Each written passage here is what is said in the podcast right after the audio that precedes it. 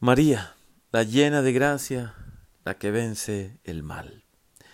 Hoy contemplamos a María, con la advocación de Madre de la Iglesia y también con la advocación de María Auxiliadora. Ella es la que nos auxilia, la que nos ayuda a vencer el mal. Y lo vemos con toda claridad ya desde el Antiguo Testamento, desde el libro del Génesis. Con cuánta claridad dice hoy el Señor Dios, a la serpiente, al tentador, al que provoca todos los males en el mundo, el que causa esa desobediencia a Dios, le dice a la serpiente, pondré enemistad entre ti y la mujer, entre tu descendencia y la suya. Está poniendo claramente la distinción y está declarando la guerra al mal, está declarando la guerra a Satanás. Y utiliza a la mujer a María, a la más humilde entre todas las criaturas, para aplastar la cabeza de Satanás. Ella, nuestra dulce madre, la llena de gracia, es la persona, es la criatura más sencilla y más pequeña, así se considera ella. Y Dios, por eso, por medio de su gracia, su poder, vence al enemigo por medio de la criatura más sencilla y más pequeña. ¿Cómo nos muestra hoy el Señor que su modo de actuar siempre es así? Le gusta y se identifica con los sencillos, con los pobres de corazón, con los pequeños, los que se sienten pequeños, porque entonces la gracia de Dios, el poder de Dios se manifiesta más claramente. Y así sucedió con María. Y así sucede también en nuestros días. Ella, escogida, nuestra dulce madre, está presente en nuestra vida, está presente en cada comunidad, en cada familia que se le invoca con fe. Ella se hace presente con tantas advocaciones. En toda la geografía mundial podemos ver cuántas advocaciones dedicadas a María Santísima, la llena de gracia, la que vence el mal. Hoy especialmente nos emocionamos al invocarla como Madre de la Iglesia y también como María Auxiliadora, la que nos auxilia en el peligro, en el mal. Así lo ha hecho a lo largo de toda la historia. Recordamos muchos pasajes, no solo en la Biblia, también en la historia de la Iglesia, donde el cristianismo, donde todos sus hijos, los hijos de Dios, se veían amenazados por algún gran peligro.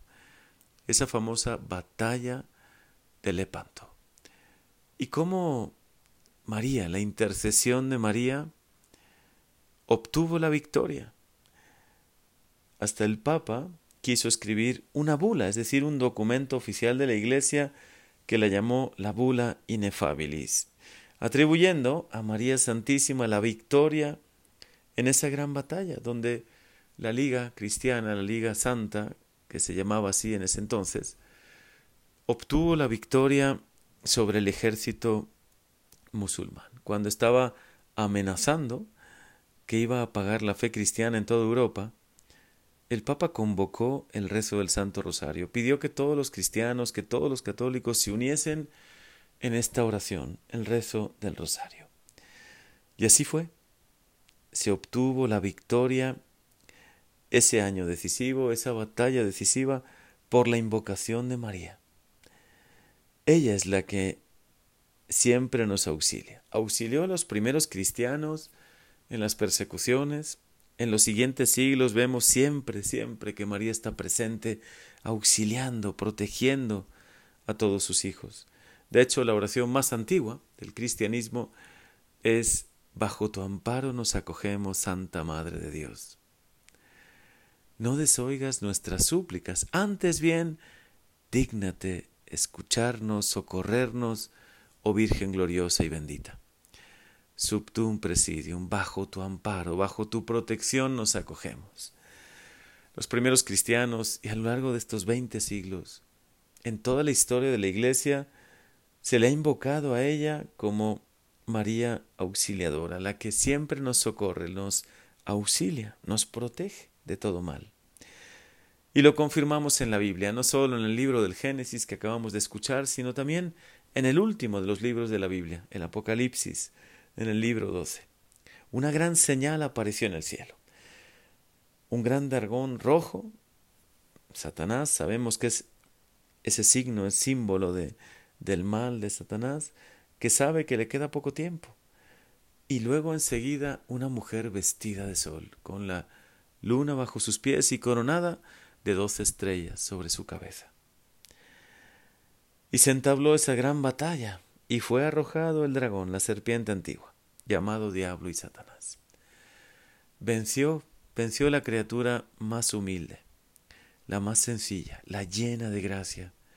Y así también en nuestra vida, si invocamos a María, si también aprendemos de ella la humildad, la sencillez, si aprendemos de ella la confianza total en Dios, también nosotros venceremos cualquier tentación, cualquier situación, especialmente después de haber vivido Pentecostés, esa gran fiesta que vivimos el día de ayer y que nos muestra cómo Dios quiere comunicarnos su gracia, nos quiere llenar con su Espíritu Santo, como llenó a María Santísima. Quiere llenarnos con sus dones, quiere concedernos su paz, su alegría, su amor, quiere inundar nuestras vidas con su presencia. Hoy abramos el corazón y aprendamos de María que para vivir llenos del Espíritu Santo, siempre guiados por la luz del Espíritu Santo, protegidos siempre por Dios, siempre llenos de la gracia de Dios, debemos escoger el camino de la humildad, de la sencillez y aprender de María también la oración. La oración es tan poderosa. María, porque es un alma contemplativa, porque en todo momento estaba en la presencia de Dios y tenía esos largos momentos, profundos momentos de oración, pudo escuchar el anuncio del ángel y recibió ese proyecto de Dios, ese plan de Dios. Por eso el Señor la llenó con toda su gracia, con todo su amor, y la escogió para que nos ayude también a nosotros a vencer el mal.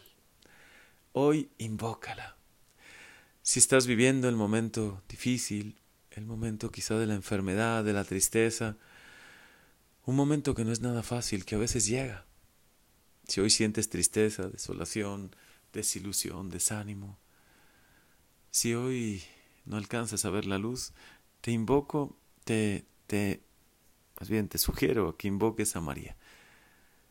Te invito a que la invoques con toda la fe de tu corazón, a que le digas, María, nuestra dulce Madre, tú que eres el auxilio de los cristianos, ayúdame, inspírame, toma de la, tómame de la mano y ayúdame a vencer el mal. Ayúdame también a llenarme poco a poco, día a día, llenarme más y más de la gracia de Dios.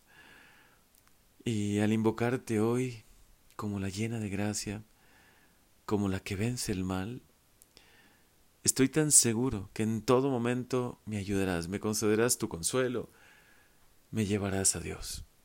Gracias María por estar presente en nuestras vidas, gracias por bendecirnos tanto.